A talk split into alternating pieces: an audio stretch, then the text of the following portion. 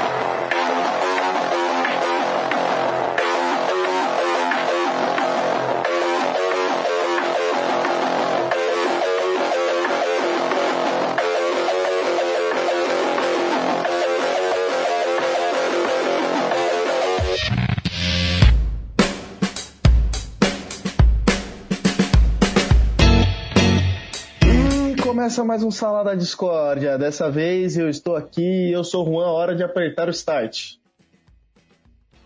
Eu sou o Rafa e por mais que eu goste da Sony, foi a Microsoft que roubou o show. Fala, Furiosos! Aqui é o Japa Furioso. E cadê meu Final Fantasy VII que eu não achei até agora? Oi, aqui é a Tibi Martins. As mulheres ainda não são maioria no games, mas a gente chega lá.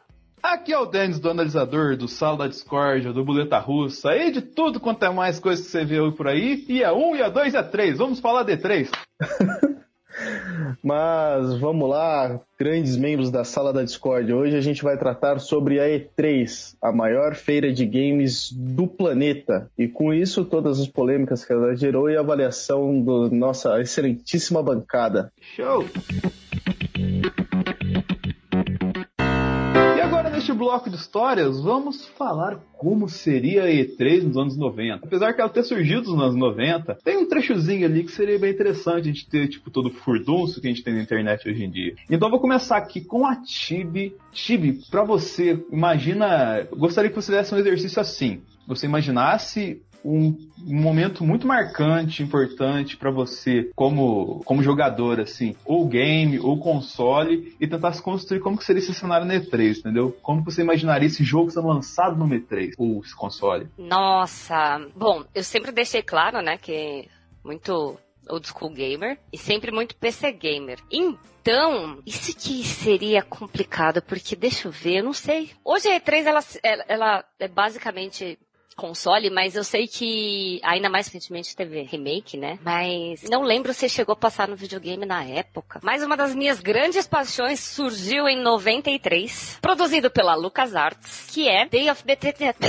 Jogo maneiro, mano. Que é Day of the Tentacle. Alguém jogou? Opa, joguei. Famosão point and click aí. Meu, era sensacional. É... E, sei lá, acho que naquela época, como a tecnologia não era assim, uau, e eu sou também cosplayer das antigas, né? Eu acho que teria alguém vestido de tentáculo, os três tentáculos, quatro, entrando assim, galera com aquela roupa fantasia tosca, sabe? Nos anos 90. Porque aquele tentáculo, meu, é muito fácil de fazer. Tipo, com círculos de borracha, assim, e eles iriam invadir o palco pela, pelo público e chamar a atenção da galera e sair zoando todo mundo e até chegar chegar no palco e começar a tocar o trailer, assim, do jogo. Isso seria realmente irado, hein? Se a tecnologia fosse mais avançada, eu faria as máquinas do tempo aparecendo no, no palco, né? Mas eu acho que em 93 isso seria muito difícil de acontecer. As máquinas do tempo seriam muito toscas. É tipo os do Dr. Who, assim, né?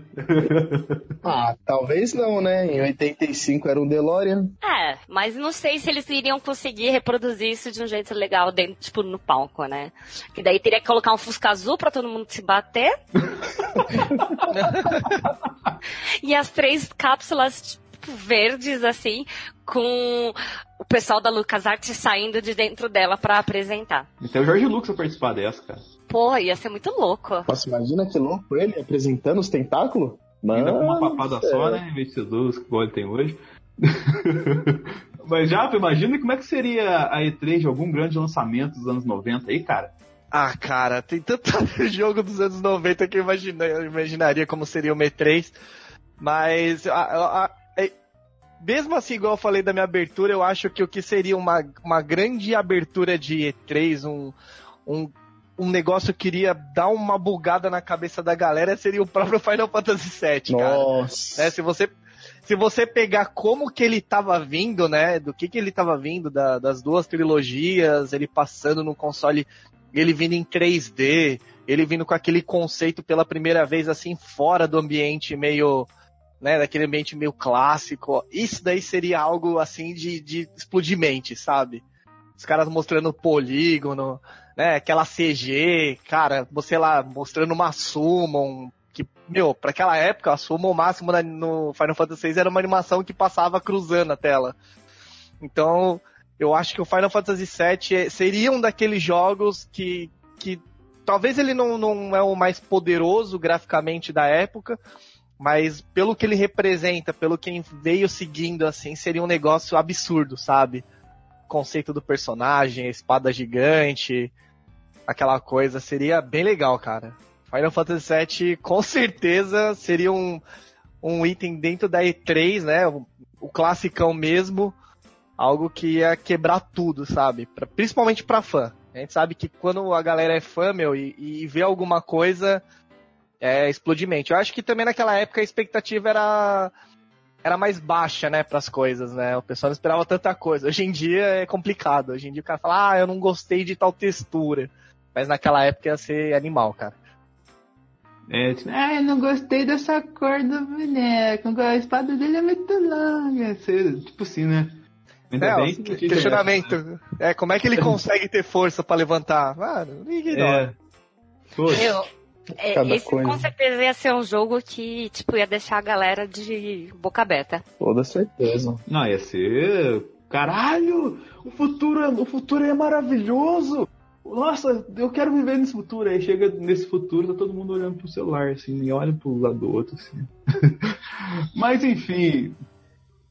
Mas enfim, Rafa, como seria a sua E3 dos anos 90, cara? De alguma coisa dos anos 90, assim, marcante pra você? Olha, é, o primeiro console que eu tive foi o 64. Então eu acho que a melhor da 3 eu, que eu queria ter visto assim foi o, o lançamento do GoldenEye. Porque foi um jogo que, nossa, eu joguei demais no 64, somente com, com muitos amigos assim. E, pô, eu queria ver a, os olhos, né? Porque naquela época quem ditava as regras era a Nintendo, né? Ela tinha o 64 ela tinha um potencial muito grande, ela tinha feito a parceria com a né? Com a empresa lá. Então, assim, nossa, eu imagino a apresentação do GoldenEye, porque ele, para mim, é o pai do FPS, né? Ele que ditou muita regra depois que veio o COD, Battlefield, assim. Então, eu imagino como é que foi o olhar das pessoas e eu queria estar lá para ver ah, naquela tela enorme a exibição do GoldenEye. Principalmente naquele controle que era super difícil de jogar né, aquele controle da Nintendo, que eu não sei até hoje o que, que ela pensou quando ela fez o 64. aquele controle. Aquele controle fálico. Não, era muito estranho, sabe?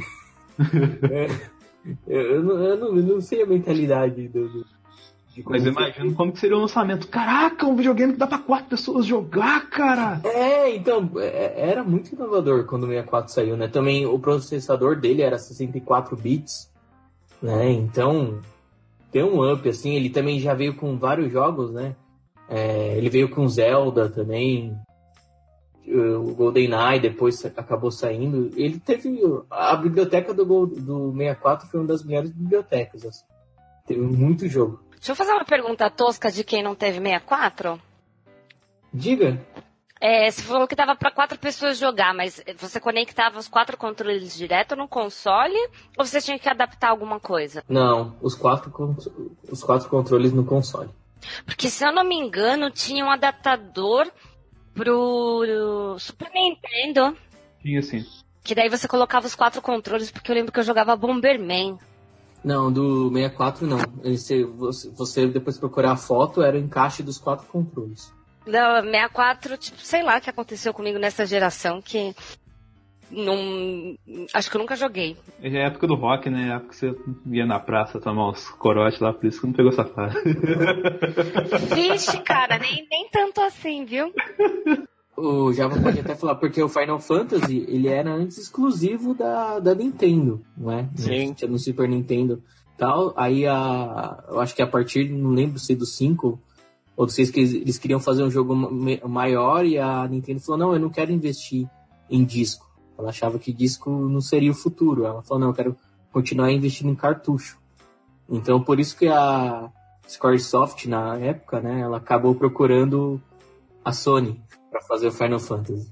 Antes de passar pro, pro Juan, vou falar a minha E3, porque o Juan, a hora que eu citei essa pergunta no, na pauta, ele chorou, tá ligado? Então é. Então, como seria a minha E3, cara? Eu, eu E3, eu vou ter que ligar totalmente. É uma coisa muito marcante minha na época que eu tive o meu primeiro console. Que no caso. Lá vem as histórias do Denis. É. Não, não, não vou contar a história, eu vou criar uma história é diferente, tá ligado? Então imagina assim, cara, é, eu tive o Super Nintendo, né? Eu peguei o Donkey Kong Country pra jogar, assim, cara. Que excelente aquele jogo. Aí imagina como seria três Donkey Kong, né, velho? Aí mostra tipo aquele cenário, assim, né, galera, tudo num palco, assim, esperando o, o painel da Rare, né? E quando vê do nada, assim, apaga a luz, aí começa umas luzes muito loucas piscar assim, tá ligado? Aí faz tipo uns uh, projeto meio que uma parada de floresta, assim, no fundo, assim, tá ligado? Com umas luzes muito brisadas, assim, começa uma música, tipo, aquelas tribos africanas, assim, tá ligado? Aí isso acontece no meio disso, cara. Que? A monga sai no meio do negócio, cara. Meu Deus do céu, a monga. Só que em vez de ser a monga, é o Donkey Kong, tá ligado? Aí, tipo assim, fala, não. Aí ele fala assim, não, eu não vim buscar, eu não vim buscar vingança do cara ficar jogando as coisas na minha cabeça. Eu vim provar que eu também sou bom e que não sei o que lá, sei que ela tal mais assim, né? Aí a galera tudo ficando estranho, assim, né? Pensando, né? Aí quando entrava um CEO da Rare, assim, né? Fala, o futuro está aqui, sei que lá, que ela inventava um tanto de coisa, né? Aí começava a falar um tanto de coisinha, a galera que tava pegando o sono, ele pegava um, uma espécie de barril assim, jogava rolando assim. Aí quando surgia três jacaré fazia, oh, oh, oh, tá ligado? Que nem, que nem no Donkey Kong, né?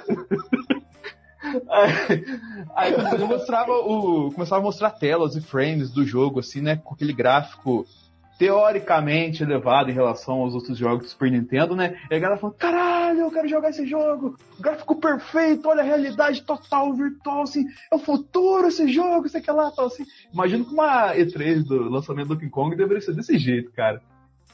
Vai, Juan, conta a sua aí.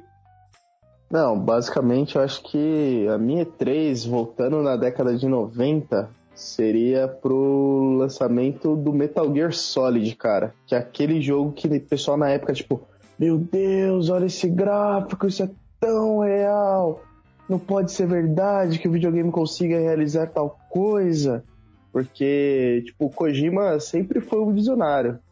E caso o pessoal ainda não tenha percebido, eu sou um puta fã do trabalho do cara. Imagina. Tipo, eu, eu, sério, eu fico imaginando, tipo, o pessoal naquela época, tipo, mano, o que que esse cara tá fazendo, velho? Que tipo de jogo é esse? Mais ou menos é o mesmo questionamento que eu tenho hoje em dia com anúncio dos últimos três anos que ele aparece na E3 e não me solta porra nenhuma que eu consiga entender que raios que é aquele jogo que ele tá fazendo com o Norman Reedus e com o Del Toro. Puta que pariu, mano. Tô até hoje tentando entender. A cabeça tá borbulhando aqui, mas. Enfim, é Kojima, né, mano? Só ele sabe o que passa na cabeça dele. E a Konami que perdeu. Ou nem ele sabe.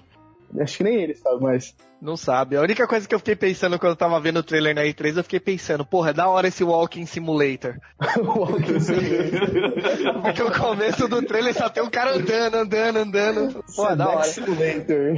É. É um jogo dirigido pelo Christopher Nolan. É versão VR, gente. Entendeu? Você VR, fica andando e a história vai contando. Aí você É fica numa esteira, né? tipo isso. Tipo, assim, eu sei que eu provavelmente é isso que eu vou fazer muito no jogo e o Kojima ele sempre foi contra toda a maré da indústria. Então, tipo, eu acredito que esse jogo provavelmente vai ser tipo um pique jogo da vida.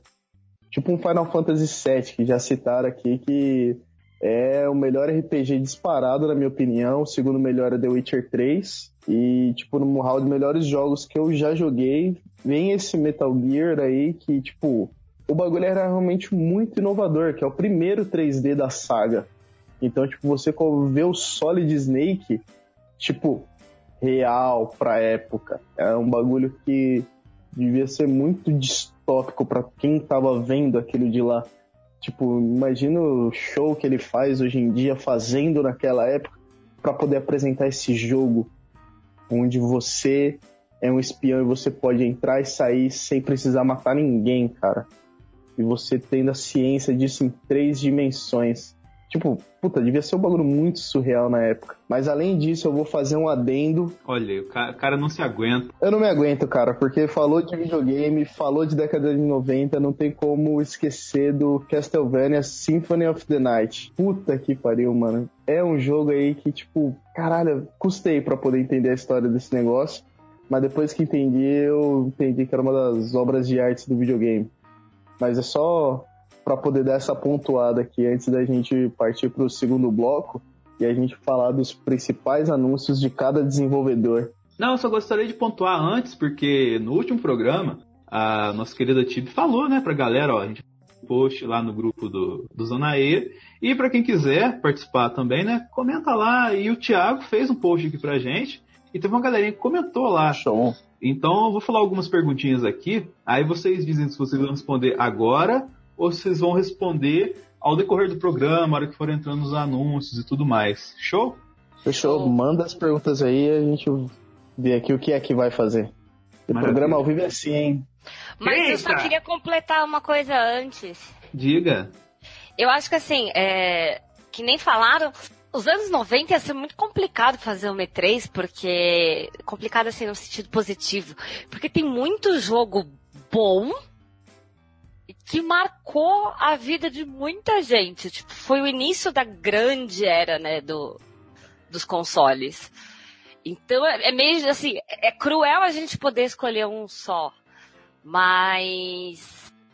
Cara, imagina. é, lançamento do Sonic. Nossa. Ia ser muito louco, entendeu? É, Quake 2, Mortal Kombat 2. Ah, Nossa, Mortal Kombat 2 eu teria algo. Tipo assim, assim que anuncia o jogo, na frente da padaria vendido Ex- pra comprar. É, entendeu? A galera na, tipo, no auditório se debatendo, sabe? Então, é, algu- alguns não eram assim, tipo, algumas franquias não, não eram o que elas são hoje, mas a gente se empolgava naquela época tanto quanto, sabe? Então, é, é cruel, se, daria pra fazer um programa inteiro só falando disso. Sim, sim, excelente. Então vamos às perguntinhas da galera. Aqui, seguinte, o Daniel, o Daniel Navarro falou que ó, ele quer ver opiniões sobre Devil May Cry 5 e perguntou se os consoles estão morrendo, na opinião de vocês. Se os consoles estão ficando obsoletos, estão acabando com mais facilidade. E pediu, se possível, para reservar alguns minutos para falar sobre o novo Pokémon. Porque ele fala que ninguém viu, ninguém nunca jogou, mas ele tem fã pra caralho. Então, Eu sou fã pra caralho. é, eu também. e também. Ah, então, falando do. respondendo do Devil May Cry, a gente vai falar lá na. Durante eh, os comentários das, das apresentações. Mas falando dos consoles, eu acredito que é muito cedo ainda para falar que os consoles vão morrer, porque já estão falando sobre o novo Xbox, o novo PlayStation 5 vindo aí. Eu acho que é muito cedo. Eu acho que tem, eu acho que a tendência é no futuro é, não ter computador, não ter console, não aqui agora, daqui 5 anos, eu acho que daqui 20 anos, os jogos serem todo via streaming, entendeu? Você jogar pela sua própria TV. Isso seria muito louco. Pô, isso é legal. Eu acho que assim, não vai acabar. Talvez a peça física não vai acabar, mas a, a mídia, né, como a mídia, a gente, isso, isso. A mídia, como a gente tem visto cada vez mais, sim. Então, uhum. não vai ter DVD, não vai ter disquete, não vai ter qualquer outro meio que pudesse ser inventado para a gente vai baixar na internet mesmo e o jogo do jeito que é. Eu acho muito difícil é, o aparelho físico do console acabar. Eu acho que vai ser uma transição que nem a gente vê há muitos anos. Então, vai surgir uma nova geração é, de consoles que pode ser VR, pode ser uma coisa meio jogador número um, é, numa outra realidade, não sei, pode ser. Nossa, holograma, sabe? Talvez, tipo, você tenha. Imagina que louco você ter um quarto é, que aí uh, o cenário é projetado no seu quarto em formato de holograma e você interage sendo você. Então, eu acho que assim, é, uma nova geração de console vai surgir e adaptada para a tecnologia que criarem na época, para as coisas que acontecerem, porque a gente não sabe o que está sendo desenvolvido, é bem essa a realidade. Tipo, a gente a gente tem acesso à tecnologia, mesmo as coisas que assim, a gente não tem acesso pessoal, mas que a gente tem conhecimento.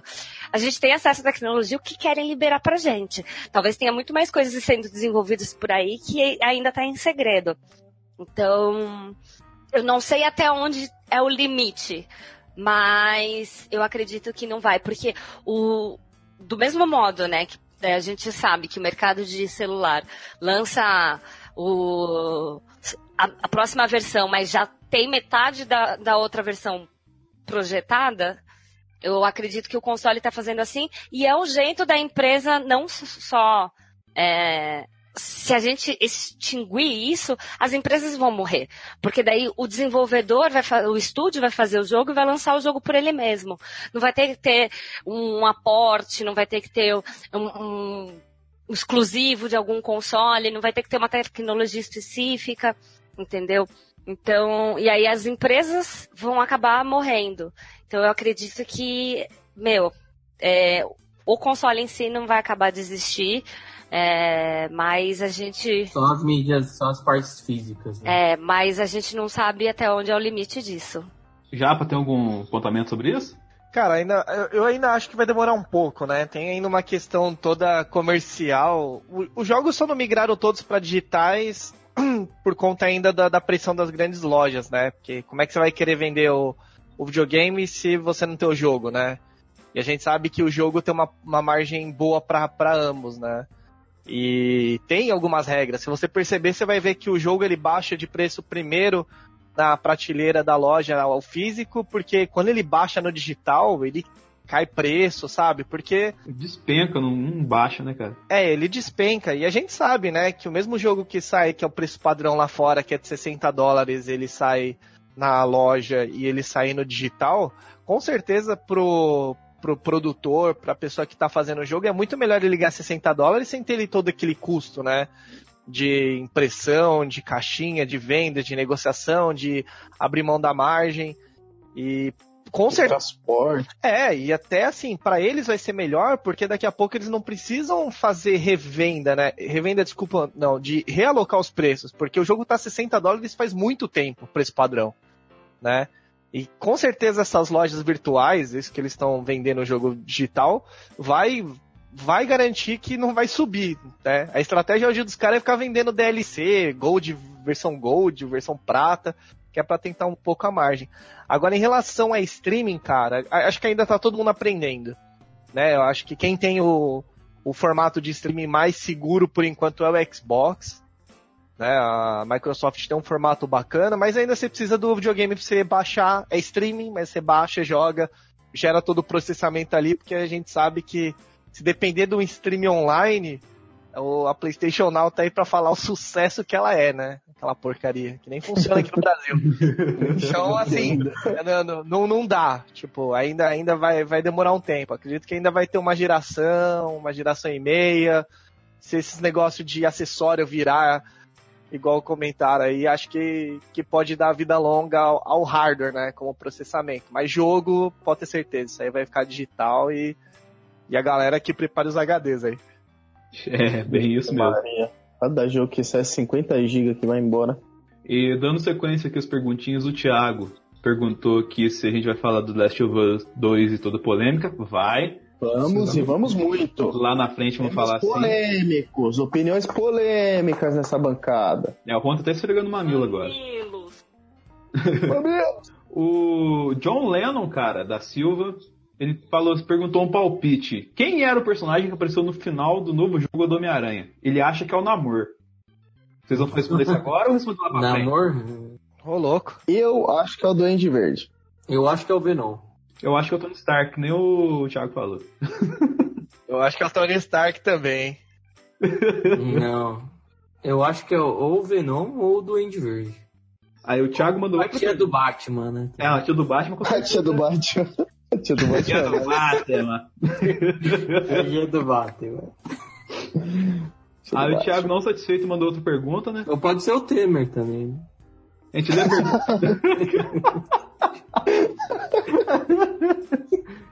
Caralho, vai ter nego jogando jogo pra janela, velho, com videogame e tudo. Inclusive ele mesmo.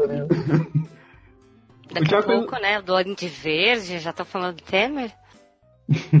É o vampiro lá. É o vampiro. É, o vampiro faz sentido, faz sentido. Tá tudo em casa. O Thiago mandou outra pergunta aqui, ó. Nossa, Thiago, caramba. Não, você ele tá, tá loucaço, ó. Falem Boa, de Thiago. R2 Remake. O que, que é isso aqui? Resident Evil 2. Ô, mas escreve direito, né, caralho? Às vezes, Mas cara- ele abreviou. É, não, mas tá escrito assim Não, mesmo. vê. Quando foi anunciado foi R2. É. Sei lá, Re- Revolver 2. Eu não sei se tem um jogo chamado Revolver 2, Red Dead Tem um também jogo vai chamado sair. Revol. É, sei lá. Chamado- Não, e detalhe que não teve nada na C3. A gente tem que lembrar que a gente tá falando com o Denis o Gamer, entendeu? É, tem que ser eu. Revolver. É, o Dennis o Gamer. É, não Revolver tem, um jogo, tem, um, tem um jogo chamado Revolver. Então, isso que eu tô falando, viu? Então, vai. Aí ele falou. É, vocês... vai responder lá na frente. Pode ficar tranquilo aí, Thiago. Cala a boca. Nossa. Caralho. Diego Lopes. Agora a gente tem que tratar bem, né? Que é um cliente do programa e tudo mais, ouvinte bacana. ó. Diogo Lopes Bastos. Seria legal falar sobre a resposta que a EA deu sobre as pessoas que reclamam de ter uma protagonista feminina em Battlefield 5. Isso com certeza a gente vai falar lá na frente, não vamos? Sim. Vamos falar. Maravilha. E pra finalizar, mais duas perguntas do John Lennon. Boa, John Lennon. É, o John Lennon, ele tá imaginando todas as pessoas faz que nem o... Verdade. Eu tô me segurando pra fazer piada com Beatles, cara. É. É, a primeira pergunta ele falou: quais personagens deveriam entrar pra Force? Kira versus Goku. Vegeta não pode só virar o Kakaroto, pois aí fudeu. E a outra ele falou: qual seria o substituto do novo Elden Scrolls? Vou responder agora ou lá na frente? Não, vamos Qual responder seria o agora. nome? O nome do. do Elder Scrolls 6? É, não tem um subtítulo ainda. Não tem, tá só The Elder Scrolls 6. E só vai sair lá por, pra 2020. É, então pode perder. Com sorte. Com sorte, porque eles ainda vão lançar remaster pra tudo que é plataforma de novo. E é isso que os caras fazem nos últimos 10 anos com Skyrim. É. E- e- esse jogo Elder Scrolls 6, esse tem cara que vai ser próxima geração mesmo. Esse esquece, sem previsão. Pior que esse, só um outro jogo aí que, do do ano de 2077 que eu prefiro falar dele depois. Maravilha, galera. Então, se você quiser também ter sua opinião lida aqui, seu e-mail lido, talvez você tenha uma história bacana que você queira que o Juan leia com essa bela voz imponente, assim, fazendo toda a interpretação de como foi sua perspectiva da história. Ou então que a Tib também leia e tal, assim, explicando as nuances segundo sua perspectiva. Alguma história bacana pra gente contar nesse momento de histórias, você pode mandar um e-mail para saladadiscordia.zonae.com.br. E no caso, se você quiser também sempre tiver inteirado dos assuntos, tem o nosso grupelho do Facebook a gente tá rachando lá com o Zoneano, entendeu? Então sempre que tiver o programa a gente vai colocar lá pra você fazer uma perguntinha, para você participar com a gente, para mandar sugestões tudo mais. Beleza, galera? Beleza. Entra lá, o grupo é top.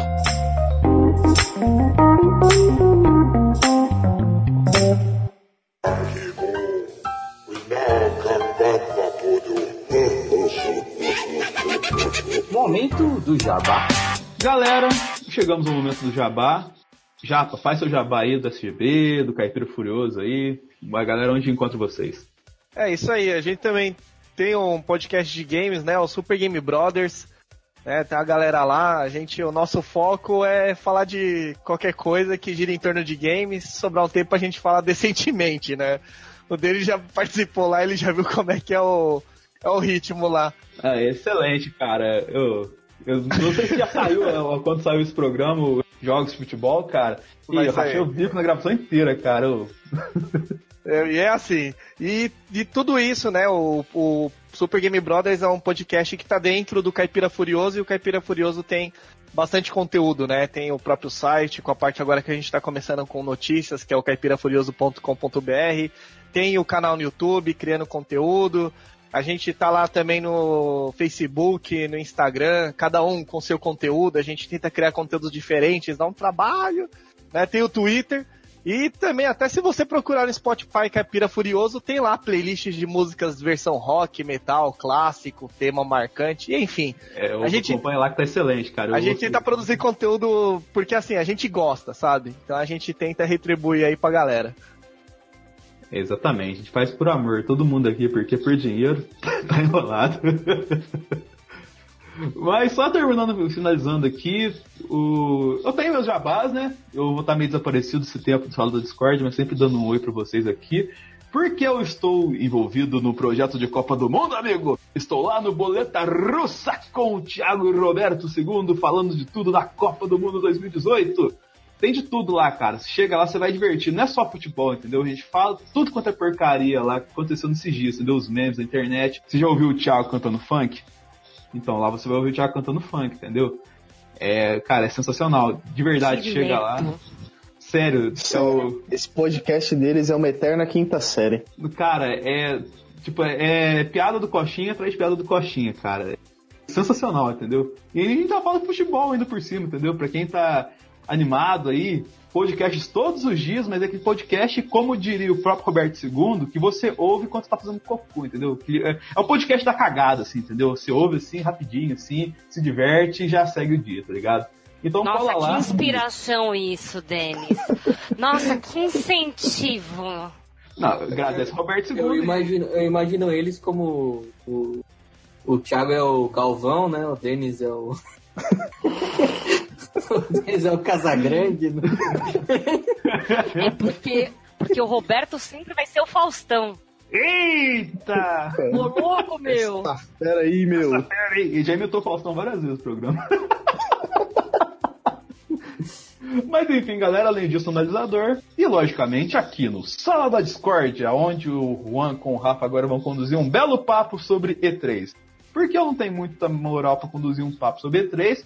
Porque quando eu vejo The Quiet Man, eu imagino o Rafa quando tá falando de Copa do Mundo, entendeu? Você não tem moral porque você é Denis, o gamer. É, exatamente. 2020 tá chegando aí, galera. Um super canal de games que ninguém entende nada de game.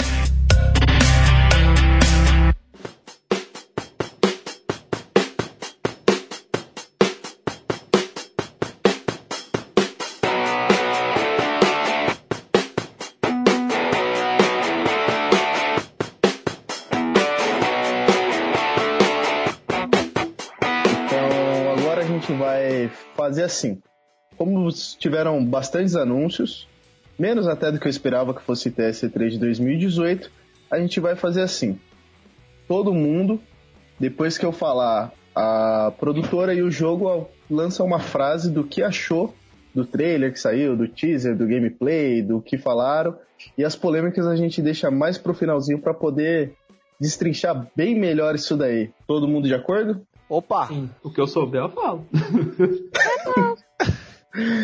Demorou então, vamos começar pela EA, que anunciou o seu Battlefield 5, dizendo que ele também vai ter um modo Battle Royale, que se caso alguém não saiba, é aquele joguinho que tá muito popular no momento, que joga todo mundo numa arena e nego se mata até sobrar o último que vai ganhar. Aí tem vários jogos assim, como por exemplo o Players Who Knows Battleground. Pub. É, o Pub. Fortnite. Grande Fortnite do PlayStation 4. Sempre sou 98 a morrer. Dá uma tristeza. Mas e aí, o que vocês acharam do Battlefield 5? Vamos lá, Tanaka. Então, é, eu gostei muito porque eu acho que a, o Battlefield 5 ele vai dar um, um pau no COD esse ano, porque o COD tirou a campanha single player. Eu acho que o FPS tem que ter uma campanha single player. Acabou E a frase, acabou a frase, acabou a frase, é uma frase só. É uma frase só, coisa rápida, bateu pronto. Beleza, vai lá. Jogo rápido. Vamos lá. Japa, o que, que você achou do Battlefield 5? Vou jogar pra caramba, sou fã pra caramba dessa série, é Battlefield!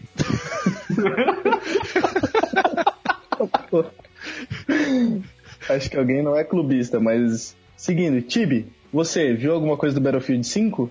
Vi muito pouco, mas eu sou jogadora das antigas de Battlefield, né? Acho que esse aí vai surpreender a galera. Todos nós esperamos. Você, Denis, o gamer? Ele é tipo o 4, só que mais evoluído. Que. Na realidade, esse vai se. que porra!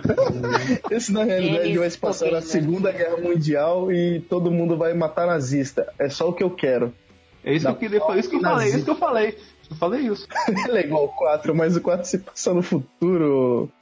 Então, ele é evoluído, não falei É que seguinte. passa no tempo. Mas seguinte, apesar desse jogo ter deixado algumas polêmicas, a gente vai falar deles, dessas polêmicas mais pra frente.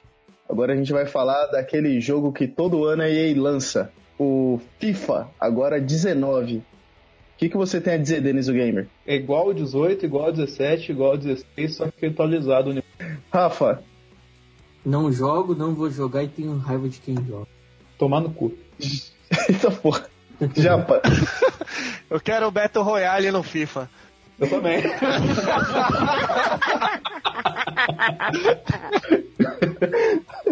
Tibi. Olha a minha cara de quem entende de futebol. Assim, só pra constar, se você tem um videogame de última geração e joga FIFA, você não merecia ter esse videogame. Só pra falar, porque é o mesmo jogo Viu, desde Denis? 2008. O meu PS3 não é PS4? Ué, você só joga FIFA nessa Mas não é a última geração, é a penúltima geração. E daí? Mas, gente, qual que é a graça? É, Assim, eu- tem graça. Mas jogar com amigos. Sabe qual que é a graça? Oi. É ir lá no Boleta Russo e ouvir sempre um podcast falando sobre futebol e tudo que envolve esse esporte bretão. Ah, então, eu prefiro. Eu prefiro jogar bola no pé do que console na mão, entendeu? Então, já puxando essa situação aí de bola no pé, vamos pra, para o NBA Live 19. O que, que você tem a dizer, Rafa? Tem o LeBron? Pô, não cheguei a ver se tem o LeBron. Acho que não tinha ele no anúncio, mas se não tiver o LeBron, nem quero esse jogo de basquete. Japa, Ah, passo. Nem jogo. Tibi, Yo. Denis, Tem o LeBron? não sei. Cagar pau. Mas enfim, a gente sabe que jogo de NBA sem LeBron não é jogo de NBA, então se não tiver LeBron, aí, ô, ei, abre o olho, para de fazer DLC e coloca o LeBron no jogo aí. Mas enfim, agora a gente vai para um pro esporte muito popular aqui no Brasil, que é o Maiden NFL 19. o joguinho de NFL? futebol americano. NFL? NFL, NFL, sei lá, a pronúncia tá complicada aqui. NFL, sei lá. Juan cara fala- Gringo. O cara tem uma camisa do New England Patriots e fala NFL, cara. Puta que... NFL. É assim que você quer que fala? Eu faltei É- nas aulas de The Books of the Table. NFL. NFL. Tá bom, Denis o Gamer. Gamer, Juan o Gringo. O gringo. Mas então, Denis, já que você tá me corrigindo, o que, que você acha desse jogo aí? É igual o 18, é igual o 17. é igual o 16, só tá com o uniforme e o jogador atualizado. Tibi, o que, que você acha desse joguinho de futebol americano? Eu queria uma versão pro VR. Pô, seria top, hein? Imagina ser um XL. Rafa, O... Nem vou jogar. Acho que alguém joga isso aqui no Brasil. Não. Tem que ser muito gringuista. Eu tenho um 15 que eu jogo ele, cara. é igual o 16, é igual o 17, é igual o Japa. Cara, é muito triste, mas nem, nem vou passar perto. Falando em nem passa perto, agora a gente vai falar desse jogo Jedi Fallen Order, um novo jogo do universo de Star Wars que eu só vou comprar depois de dois anos quando baixar o preço. Mas enfim, Tibi, você, o que, que acha? Eu prefiro a versão do Lego. Puta, muito melhor. Denis? Se tem Jedi, um dia eu vou consumir, mas não vai ser logo, porque eu não vou ter logo um PlayStation 4. Japa? Cara, eu vou jogar. Eu sempre falo toda vez, não, esse jogo de Star Wars não me engana mais. Tô lá no dia 1 comprando. É assim. Rafa? Preciso. Enfim, falar em preciso, todo mundo viu essa possível nova franquia chamada Sea of Solitude. Não. Não. Ah, eu vi, eu vi. O que, que você acha, Japa? Uma frase, uma frase. Caramba, uma frase ia ser bom. Já foi, já foi, já foi. Já foi. Cara, vou não, agora falando sério. Não, se a Solitude vai ser. Eu acho que vai ser um jogo bom. Pelo selo que eles têm. Eles não vão queimar o filme depois do A Way Out. É, tem isso também. O Way Out é um puta jogo foda. Mas, Rafa, Não sei. tá todo mundo tipo, Glória Pires, prefiro não opinar. É, todo mundo era Pires. Todo mundo Glória Pires. Então agora a gente vai pular para a Microsoft, a produtora do X-Caixa, que anunciou Halo Infinite. O que, que você tem a dizer sobre isso, Denis? Ah, é bom, né, cara? Porque aí os caras não vão ter que preocupar com o número mais, né, velho? Japa, Vai ser bom. Rafa, Já não deu? Tibi. Tipo que nem falar, cara. Falando em mais uma franquia que a Microsoft não deixa morrer de jeito nenhum, Gears of War 5. Japa, o que, que você achou dele? Cara, Gears agora não veio só um jogo, né? Veio com tudo. Tem Tactics, tem Pop. Agora, Gears é foda. Rafa, Por ter uma mulher, quero. nossa. Isso saiu tão fora de contexto, cara. Nossa, saiu muito estranha essa frase. É, Socorro. porque a protagonista é uma mulher, gente. É a primeira vez que eu Ok. vi. Ok. Tem muitos jogos fazendo isso pela primeira vez. Mas fora do contexto, né, do Gears, que a gente só via, só jogava com os caras lá, porradeiro, todo machão, assim. os bombadão de serra elétrica, É. era muito louco. E tinha, e, e outro, tinha outras mulheres legais. Tetas. Não, tinha outras mulheres legais nos, no- nos jogos anteriores, só que elas não eram protagonistas. Isso aí, Ana. protagonismo feminino. Não, é sério, não, sério. Tipo, eu acho que precisava, porque tinha vários personagens legais e eles nunca colocaram como protagonistas. Só nesse agora. É, importante. Denis o Gamer. Ah, eu espero que os produtores sejam felizes com o jogo. Os produtores são felizes. Ok. Falando em ser feliz, eu não vejo a hora de pegar o meu conversível e ir rumo ao horizonte com Forza Horizon 4. O que você tem a dizer sobre ele, Tibi? Nunca joguei nenhum, mas quero. Japa. A parada das estações do ano vai ser animal. Puta, isso vai ser muito foda. Denis, Não é aquele jogo que copiou o Gran Turismo melhorado, assim? não toque em Gran Turismo. Tô triste até hoje com o último que lançaram. Rafa. Melhor que Need. Puta, qualquer coisa hoje em dia tá melhor que Need. Agora falando em coisas muito boas que eles estão trazendo de volta. O Thiago tá de volta, eu, por exemplo. Aê, Thiago apareceu aqui. Muito bom, Thiago. Já que você apareceu aqui, a gente tá falando dos anúncios. Eu só vim, eu só vim pra cá porque eu tô sabendo que tá rolando altos vídeos no canal do Denis O Gamer. Total, 2020, galera. Se prepare aí, 2020, todos vocês. Gameplay do Enduro, o mais novo jogo que ele jogou, que ele descobriu aí. É, exatamente. Não, ele falou que quer jogar novo FIFA. É, Ele quer jogar é? o que ele Minecraft.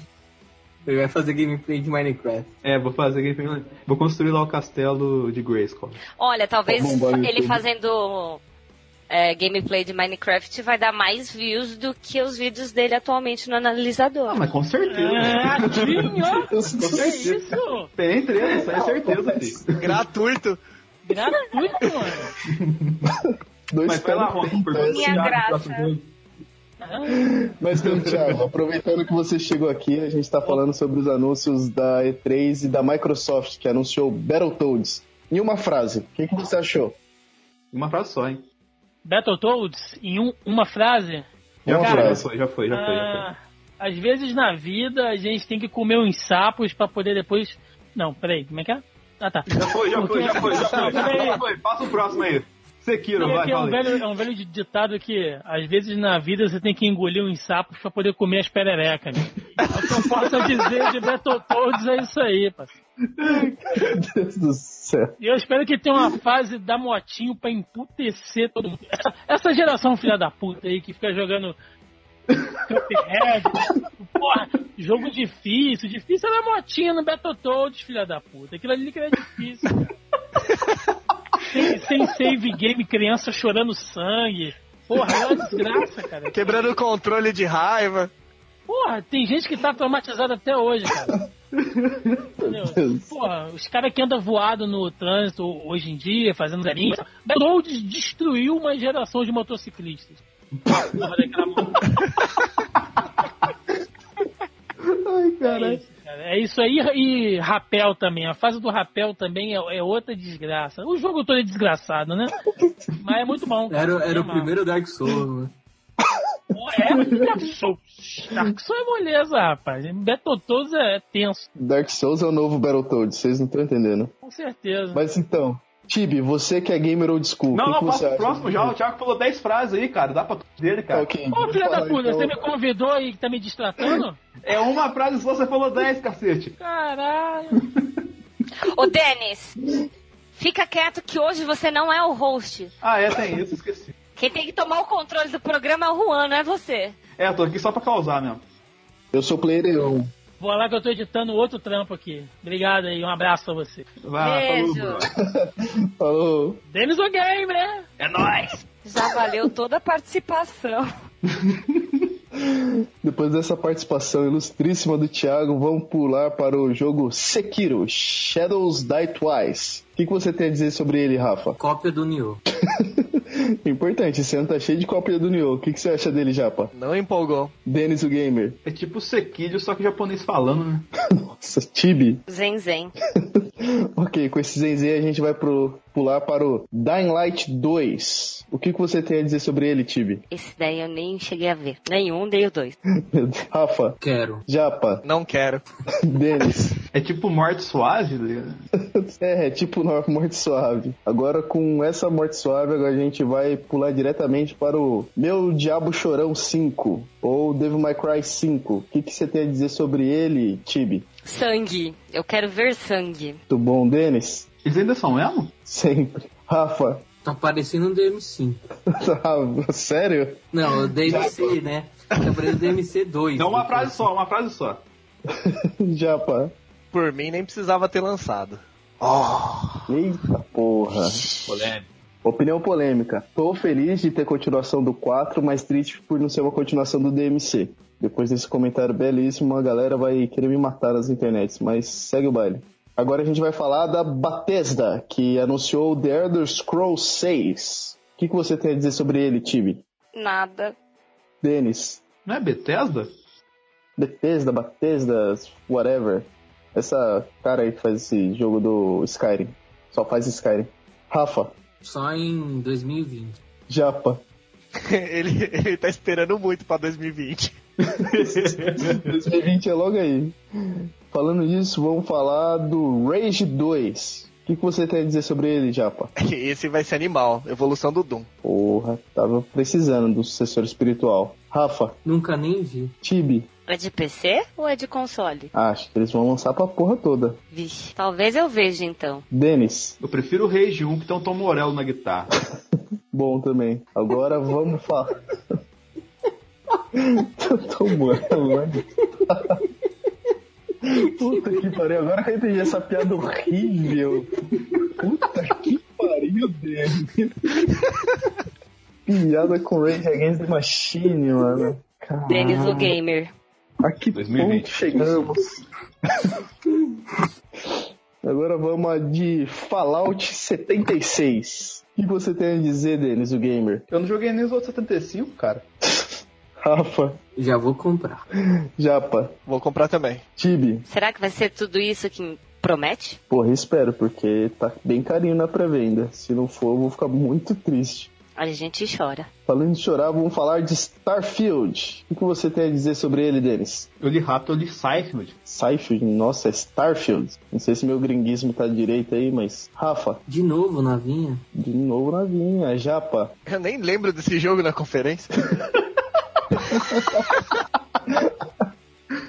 Tibi, Eu prefiro Starlight da, Rock- da... que é brasileiro. Prefiro Starlight do Music, cara. Hã? Prefiro Starlight do Music. Não, é do Rocket. Ai, fugiu o nome agora. Rocket League? Não, é um estúdio brasileiro, Rocket Head. Hot Pocket? pô, não conheço, mas vou pesquisar o trabalho dos caras aí. Cara, Starlight do Starlight do Rockhead tem pra PC, PlayStation 4, PC não, desculpa, PlayStation 4, pro celular. São joguinhos de adventure muito louco. Porra, fica aí a dica que quer joguinho de adventure aí pra porra toda, eu já vou baixar daqui a pouco. Mas falando nisso, vamos falar da grande Square Enix, que não veio com o Final Fantasy VII, mas apresentou The Quiet Man. O que você tem a dizer sobre ele, Japa? Nada. Exato, é um silêncio. É um constrangedor É um silêncio. esse jogo. Rafa, Não sei. Denis, É o Rafa no podcast da Copa. Tibi. Você viu o trailer desse jogo? Eu vi, achei uma bosta, mas segue. Eu ia falar, I'm the Squatch Man. A galera de game vai matar a gente. Falando em matar a gente de raiva, tem o Babylon's Fall. O que, que vocês acharam desse jogo? Tibi, Quem? Denis, Quem? Rafa, Teve isso mesmo? ele, Japa. Bom, é um jogo novo, vamos esperar alguma coisa. É bom ter IP nova.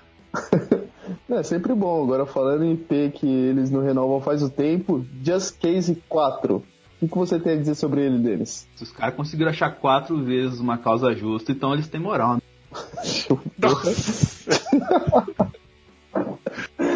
Ai, Tibi, Confesso que essa causa eu não conheço. Rafa, Amo. Japa. Explodir a porra toda, quatro. Muito bom. Agora falando sobre o jogo que eu mais gostei de ter visto na da Square, que é The Awesome Adventures of Captain Spirit. O que, que você tem a dizer sobre ele, Japa? Cadê o Life is Strange 2, porra? Rafa, Tem prior? Denis, Cara, é tanta informação nessa frase que eu nem sei interpretar direito. Tibi. Quando vamos falar de jogos mais fofinhos? Mas esse jogo é mega Ô, fofinho. louco, esse é fofinho. Esse é o Ah, mais fofinho da, que eu vi. Esse deu vontade de vomitar com íris. mas tem jogos mais fofinhos. Não, mas esse é fofinho é de graça. É de graça? Pera, deixa eu baixar. Não, vai ser 100% de graça no final desse mês. É. É, não, é 26 de junho. Aí, ó, daqui a pouco. Já, já, já, já. Logo aí. Tem pra PC? Vai ter na Steam. Vai ter pra PC, vai ter pra porra toda. Deixa eu já botar no meu wishlist. E detalhe que esse jogo aqui, ele. As consequências dele vai levar pra Life is Strange 2. Então eu acho que esse moleque aí, teorias à parte, pode ser o novo protagonista. Como é que escreve isso? A incrível aventura do Capitão Espírito. Escreve aí no chat, porque Tá escrito no chat. Quando que vai sair essa parada aí? Dia 26, no final desse mês. É igual a África do Sul, tá logo ali. Logo, logo aí. Agora falando em tá logo aí, tem Shadow of the Tomb Raider. Tibi, o que, que você tem a dizer sobre esse jogo? gosto de ver mulheres protagonistas. Show, Chapa, Lara Croft de novo. Rafa, Meu crush. Caralho. Denis. Eu achava que a Lara Croft tinha a sombra desde a época que ela tinha um Meu Deus do céu. Mano, Olha, cortou, a- cortou a frase do Denis. E eu não ouvi inteira, mas pareceu ser alguma coisa meio machista, viu? Foi. E Foi, não, foi. Denis. Eu não vou pedir pra ele Era alguma repetir. coisa relacionada a peitos, né? Não, não era por causa do. Nem isso que você tá pensando. Chegou a, gra a gravação não foi nada pesado, não. Tá bom, então. Se eu te xingar depois, quando o programa sair no ar, que eu ouvir a frase completa da gravação, aí você vai ver. tá. Show. Todo mundo odeia o Denis. Falando em odiar, vamos pra, pular pra Bugsoft. Ei, calma, calma, melhor, calma, calma, Ubisoft. calma, calma. Você não falou Olha. de Kingdom Hearts, cara. é verdade. Ah, mas Kingdom Hearts vai falar no Play 4, né? Ah, tá. Sendo assim, Tá bom. sim. né? Mas então já vamos pular ele do Play 4 e vamos falar do Kingdom Hearts 3. Com aquelas princesas, tudo. O que, que você tem a dizer, Tibi? Eu amo a Disney. Denis, É. Tem o Simpson? Rafa, Quero pra ontem, achei que nunca ia sair. Japa. Até que enfim. Pô, quanto tempo que a gente tá esperando esse Kingdom Hearts 3 aí? 12 anos. 12 anos. 12 anos. Puta que pariu, já saiu uns 300 remaster dessa porcaria aí já. É, Comentário, comentário rápido. Eles anunciaram lá que ia ter o pacote, né? Que você podia comprar todos os Kingdom Hearts, as versões remix, não sei o que. Você já viu o preço que tá no pre-order desse remix, desse pacote? 350 por aí, mano. 386, eu acho. Caralho, são todas as 500 versões dos jogos, né? Porque se vier só três jogos, eu vou tacar na mãe de alguém essa merda aí. Dois jogos desse dá o preço de um Wii U. Não, de um. É, de um Nintendo Wii. É, o Wii, o Wii é legal, mas. Porra, eu quero Swift. Mas mudamos, vamos falar da Ubisoft agora. Just Dance 2019. O que, que você tem a dizer sobre ele, Tibi? Olha, tem músicas muito boas, mas Bum Bum Tantan representando o Brasil foi de. Fuder. Voa, Brasa. O que, que você tem a dizer, Japa? Vou dançar pra caramba. Rafa, Não era pra ter acabado? Denis. É igual o 19, o 18, o 17, o 16, só muda o uniforme. Puta que pariu. É bem isso mesmo. Agora vamos falar de um jogo que é uma cópia fajuta de Assassin's Creed 4 Black Flag, que é o Skull e Bones, a nova IP da Ubisoft. O que, que você tem a dizer sobre ele, Rafa? Melhor que Sea of Thieves. Japa, Plagiou ela mesma. Tibi, Acho que eu vou ter que comprar pro namorado. Denis. Vocês estão prontos, crianças? Estamos, capitão! Eu não ouvi direito! Estamos, capitão! Oh, no abacaxi, ó. Por que, que a gente faz isso, meu Deus? Agora vamos pular para o Transference. O que, que você tem a dizer sobre ele, Tibi? Quem? Denis. Engenheiro ou cheque? Nossa, Já. Meu Deus do céu. passa aí.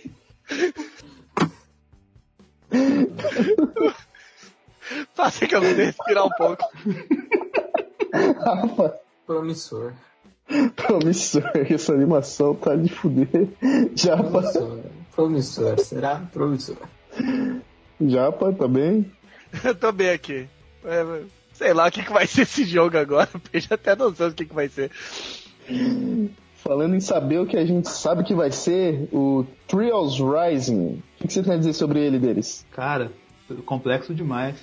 Tibi. Eu não entendi o nome do jogo. Trials Rising. Trials Rising. Sei lá que porra é essa daqui. É Racing ou. R-I-S-I-N-G. Trials Racing. É. Cara, não é um estilo de jogo que me atrai. Então, sei lá. Bicicletas voando. Rafa. Thiago vai gostar porque tem motinho.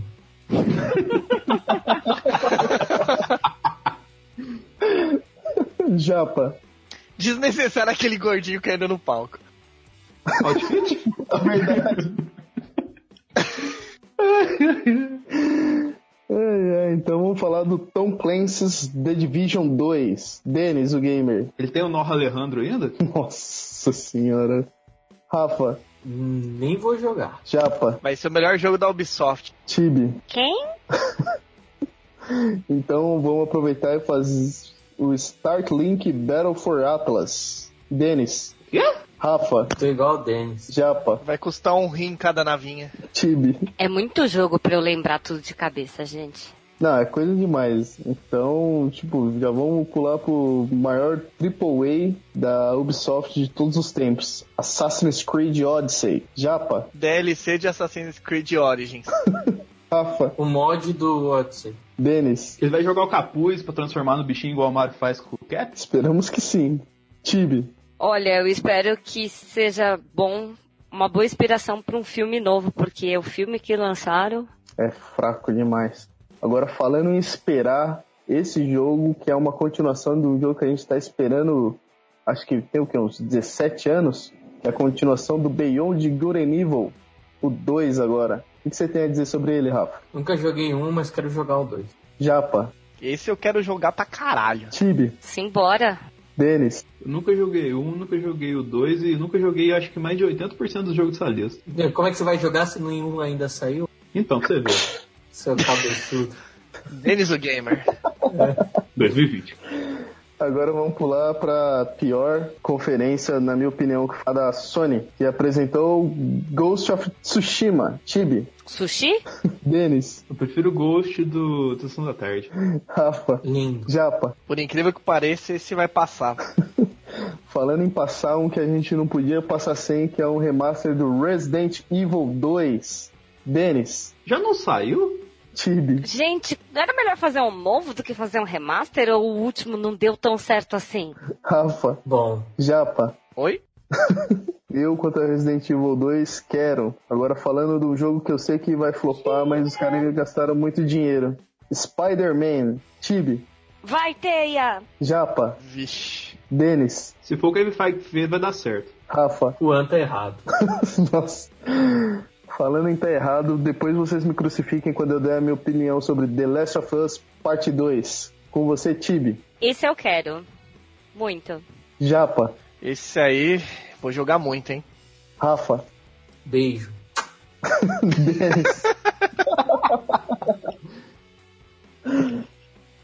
Eu vou jogar um dia. Agora falando da maior incógnita de toda a E3, Death Stranding do Kojima. Denis, É esse o jogo que a galera tá zoando com os memes? é, principalmente. Tibi, É Kojima. Rafa, Só uma desculpa pro Kojima fazer amizade com famosos. Japa, Walking Simulator.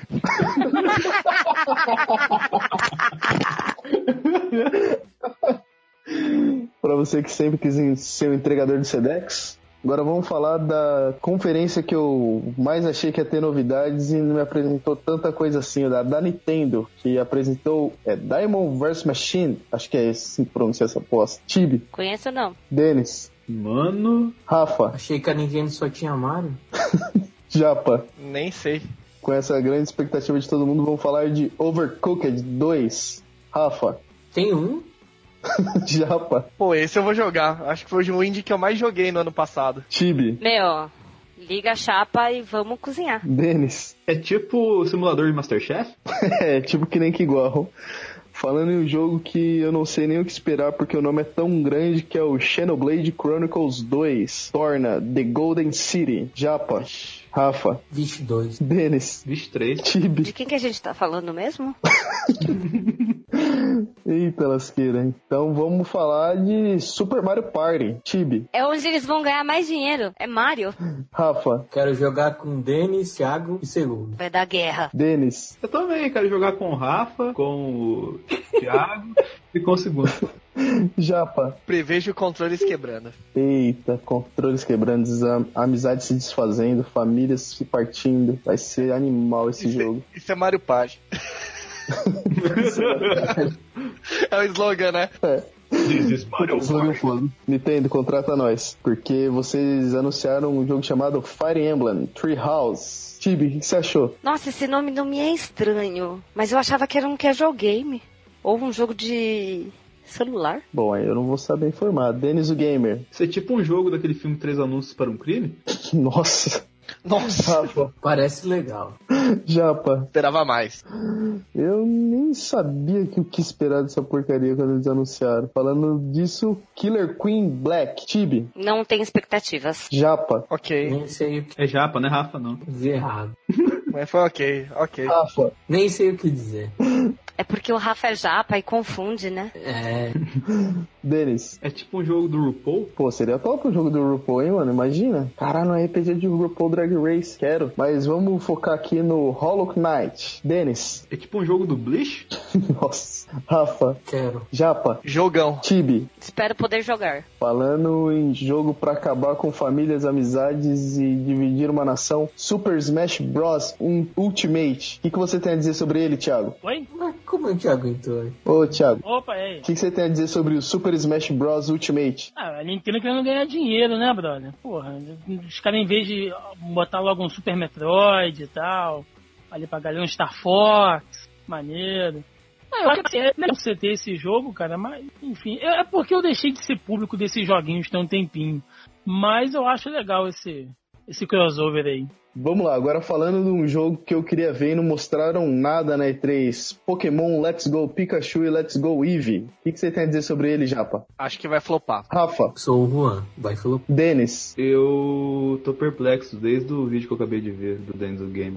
Tibi. Eu acho que vai dar muito trabalho. Bom, eu quero muito jogar isso daí sem precisar sair na rua correndo risco de ser assaltado pra capturar Pokémon. Agora falando desse que, na minha opinião, vai ser o maior jogo que foi apresentado no SC3, que é da CD Projekt Red, Cyberpunk 2077.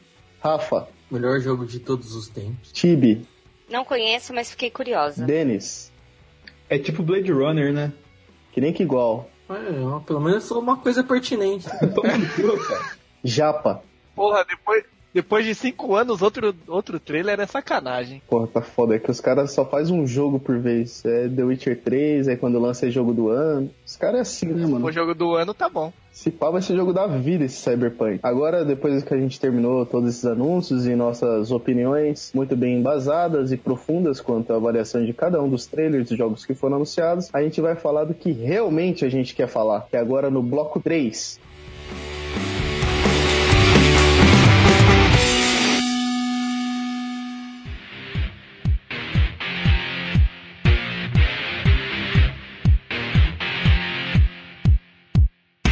Violência pode, beijo não? Então eu jogo essa pergunta pra você. Japa, o que, que você tem a dizer sobre isso? Cara, eu acho, eu particularmente acho que teve problema, sabe? O jogo, eu, eu acho que foi de propósito que a Naughty Dog fez isso, sabe? Pra conseguir ganhar atenção. Eu não acredito que tava dentro de um grande contexto, tudo mais. A violência faz parte, tá ali no jogo, é sobrevivência, mundo pós-apocalipse, mas ali eu acredito que foi mais marketing do que qualquer outro tipo de coisa. Rafa, o que, que você achou de toda essa treta que criaram por conta desse belíssimo trailer? Falta de lavar uma louça.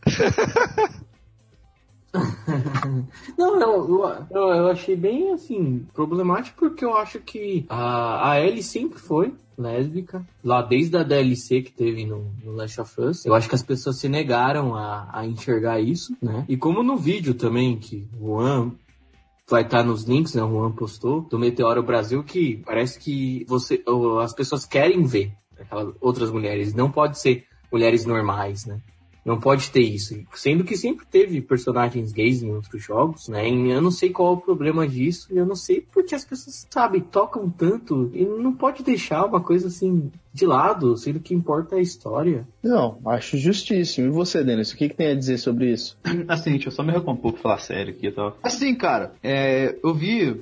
Eu vou até colocar no. deixar pra vocês o link aqui do vídeo de uma amiga muito próxima minha, que é a Andressa, que deu até indicação do, do Mamute, participou da gente lá no, no, no programa sobre is America e tudo mais. E, cara, ela é uma fã de carteirinha de desde sempre, entendeu? Desde quando eu conheço ela, tanto pela jogabilidade, pelo que ela gosta no jogo como jogadora, tanto quanto a questão que tem da Ellie, entendeu? Porque ela se identifica muito com a personalidade da Ellie no jogo, entendeu? E assim como o Rafa acabou de falar, isso aí não é uma novidade para ninguém, entendeu? Quem jogou o DLC sabe disso, teve todo esse background. Porém, tem uma questão que a gente mencionou lá no programa de Good For, que é a questão dos jogadores entendeu? De, na, na, verdade, nem tanto questão dos jogadores, mas dos tipos de energúmenos que se passam por jogadores e dizem certas coisas que não tem mais espaço hoje em dia, entendeu? Não tem. Pessoal tóxico, né? É, a galera tóxica, entendeu? É, só quer. Ai, que tem que ser tudo bolso certo, que tem que ser tudo bolso correto, que tem que ser tudo uma regrinha assim e que não pode destruir a moralidade de certas coisas, da estrutura familiar tal assim. E eu tô falando só de uma parcela da, da sociedade que tem essa visão otária, entendeu? Não tô falando de um âmbito geral, assim, de uma coisa mais ampla, assim. Porque, cara, não tem mais espaço para isso hoje em dia, entendeu? No, se, se você vai falar alguma coisa, e se você é contrário a alguma coisa, explique em pontos B, C, D, E, F e embasando todos eles, entendeu? Se você não tiver só por ranço ou só por você não gostar de alguma coisa ou achar que ah, determinado comportamento é errado e ele não fere nenhum tipo de crime, você tá totalmente errado, cara. Então é melhor você ficar quieto, entendeu? Então, tipo assim, esse tipo de. Isso irrita às vezes a gente, entendeu? Esse ranço, esse ódio, essa raiva, deixa a internet muito mais tóxica, entendeu? Não, te faz querer sair da internet. Desmotiva você a produzir conteúdo, desmotiva você a estudar, pesquisar, porque você, é, você não se preocupa com isso quando vai ter experiência do game, entendeu? Você não se preocupa se ela beija uma garota, se ela beija um cara, se ela beija um velho, entendeu? Tipo, foda-se, não faz diferença. Se você se identifica com aquilo, cara, parabéns, seja feliz, mas não precisa se incomodar porque aquilo que você viu te, te fez ter um ranço, assim. Talvez até seja alguma coisa reprimida, entendeu? E talvez por isso que essa galera faça tanto hate, tanto ódio, tanta raiva, assim, porque não consegue se garantir na verdade. Não, concordo plenamente com as palavras do Denis e eu gostaria de saber da Tibi, que é a única mulher nessa bancada atualmente. O que, que você tem a dizer sobre isso, Tibi? Eu acho que assim, a gente veio de um ano é, no qual muitas mulheres entraram como protagonistas de jogos. E aí a gente tem que ver quanto esse ano realmente está sendo pelo engajamento é, feminino ou quanto está sendo porque hypou o ano passado, vamos dizer assim, tá virando comercial. É, em relação ao beijo, é, sempre vai ter gente contra, por morais é, preconceituosas, religiosas e essas coisas. E ao mesmo tempo tem sempre o negócio do fetiche, né? Que duas mulheres se beijando pode, mas dois homens não. Então, eu vejo também que nessa luta, né? Pelo protagonismo feminino foi colocado bastante investe também em questão da igualdade. É, eu nunca sei dizer se é pela escolha ou se é, tem outra palavra que o pessoal fala, que não é escolha sexual, é nem opção sexual. Orientação? Orientação, né? Que é o correto. É... Porque você não escolhe, você é, né? Então, você só tem que se descobrir o que você é. Então, isso tem, é... isso tem que ser discutido. Porque isso tá aí e tá cada vez mais visível. Então, é... A gente tem visto isso acontecer em filmes, a gente tem visto isso acontecer em novelas, a gente tem visto isso cada vez aparecer mais como um tema discutido dentro da, da cultura em geral, de seriados, e games também tem que abrir a discussão. Eu sei que ainda é um ambiente muito é, machista, mas a gente precisa desse choque para começar a fazer o gamer aprender é, a aceitar certas coisas. Não, perfeitamente. Isso, desse ponto de vista, eu sou extremamente a favor que tenha sim esse tipo de inclusão no mundo dos videogames. Acho extremamente necessário, desde a época que teve um beijo homoafetivo no trailer do The Sims 2, se eu não me engano, que foi tipo o maior burburinho na época na internet, de todo mundo se sentindo representado naquilo dali. Porque, querendo ou não, os videogames é uma representação de quem nós somos. E isso Pô, The Sims é o jogo das drag, cara. Como é que a galera enche o saco ainda? Nossa, eu descobri uma novela de The Sims 4, velho. O cara que faz novela no YouTube com The Sims. É muito engraçado. então, é, porque mano. The Sims é isso, velho. Então, tipo, tem que ter espaço para todo mundo no mundo dos games, porque não é só é um público específico que joga isso, é uma mídia de consumo de massa. Então, todo mundo tem que se sentir incluído naquilo dali. Então, realmente, tem que ter mais personagens para que todas as pessoas se sintam incluídas, não só aquela heteronormatividade do homem branco hétero bombado, do, aceitando a porrada e cortando todo mundo no machado. Não só isso. Tem que ter mais espaço para outras personagens como, por exemplo, é o caso de Life is Strange, que, puta, é uma personagem feminina que é um dos melhores jogos que eu já joguei na minha vida, porque cabia tudo ali naquele enredo, tudo tinha um porquê. Agora, quanto a The Last of Us, que também é um outro puta jogo, sempre foi estabelecido que a Ellie já tinha essa orientação, então eu não vejo o porquê desse bafafá de todo mundo ter criado essa polêmica por causa desse beijo dela com outra personagem da qual as duas estavam muito entrosadas, estavam tipo muito afim uma da outra e cria um momento extremamente romântico. Eu fico imaginando se aquele beijo tivesse acontecido com aquele Japinha que veio trocar ideia com ela, se ia estar tá tendo esse tipo de estresse. Eu acredito muito que não. Mas aí eu chego no ponto que o pessoal criou tanto problema, tanto problema com esse beijo e não viu o real problema desse beijo, que é o que eu trago à tona agora depois de ter visto um vídeo no canal do Popverse Brasil, que eu acompanho bastante, e ele trouxe essa teoria, que é de um canal gringo chamado Frico, que o real problema do beijo da Ellie é que ela é uma infectada do Cordyceps. Então, o que que acontece? Ela pode não apresentar os sintomas de virar aquele espécie de zumbi, fungo, porém, ela pode infectar outras pessoas por ela ser uma pessoa infectada. E foi muito bem apresentado no vídeo do Frico que as transmissões são feitas de duas formas respirando os esporos emitidos pelo Cordyceps, quando já está em estado terminal, o zumbizão, e ele estoura e vai tudo pro ar, infecta quem respira aquilo, e com contato com fluidos corporais da pessoa infectada. Geralmente através da mordida, que é como meio que se dissemina qualquer tipo de coisa de zumbi, como é mais ou menos que funciona aqueles infectados do jogo. Então, quando o pessoal cria problema sobre esse beijo homoafetivo e não vê que o real problema daquele beijo da Ellie seria que talvez aquele beijo foi mortal para aquela mulher e que isso vai se desenrolar no jogo de uma forma extremamente dramática, como é o foco de The Last of Us e mostrar que ela é extremamente perigosa do jeito que o trailer conta brilhantemente no storytelling, que ela mesmo fala antes do beijo que as pessoas deveriam ter medo dela. E depois do beijo, quando mostra toda aquela sequência de ação dela matando todo mundo, ela fugindo, e ela reforça que todo mundo realmente deveria ter medo da Ellie, é que teria que ser o principal foco do negócio, que é a violência extremamente absurda do jogo. Apesar de ser maior de 18, eu em alguns momentos fiquei meio assim, tipo, eita, não sei se precisava muito bem desse nível de violência, mas é algo que faz parte do jogo. Então, eu sou muito a favor dessa inclusão no mundo dos videogames. Faz total sentido para o público que o consome. É claro que vai ter uma parcela ainda muito tóxica, complicando tudo isso aí, querendo fazer boicote, toda aquela palhaçada que a gente já está acostumado na internet, mas não deveria estar acostumado. Porém, sou contra esse beijo se ele não funcionar de uma forma narrativa, porque aí a Naughty Dog ia estar tá cagando para toda o que ela já estabeleceu no primeiro jogo. Mas já puxando em polêmica desse público tóxico que acha que a heteronormatividade é o que manda e acha que tem que ser extremamente machista, eu trago também tipo, uma outra polêmica que o pessoal levantou sobre ter uma mulher na Segunda Guerra Mundial do trailer do Battlefield 5. E eu gostaria de saber de você, Japa, qual é a sua opinião quanto a isso?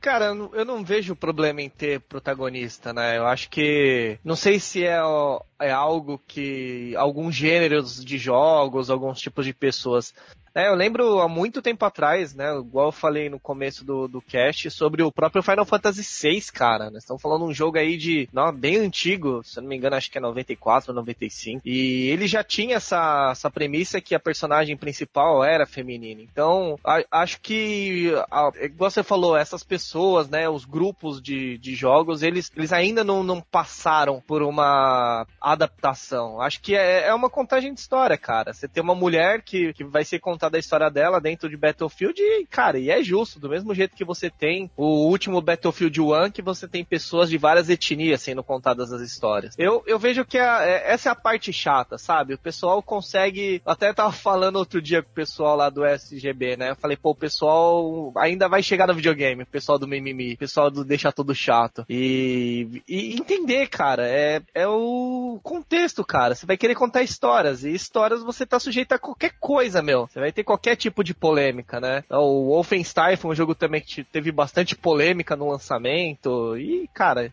e assim vai ser. Mas eu não vejo problema nenhum, cara, no Battlefield. Eu acho que vai ser uma campanha legal, diferente.